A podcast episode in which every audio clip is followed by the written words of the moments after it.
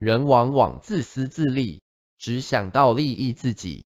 若无法设身处地为别人着想，经常会造下无数的业障。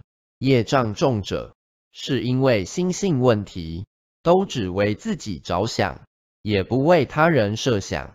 做人立身处世，要先想到利益别人，而后再想到自身。持续这样的练习。对利益的得失心会逐渐淡化。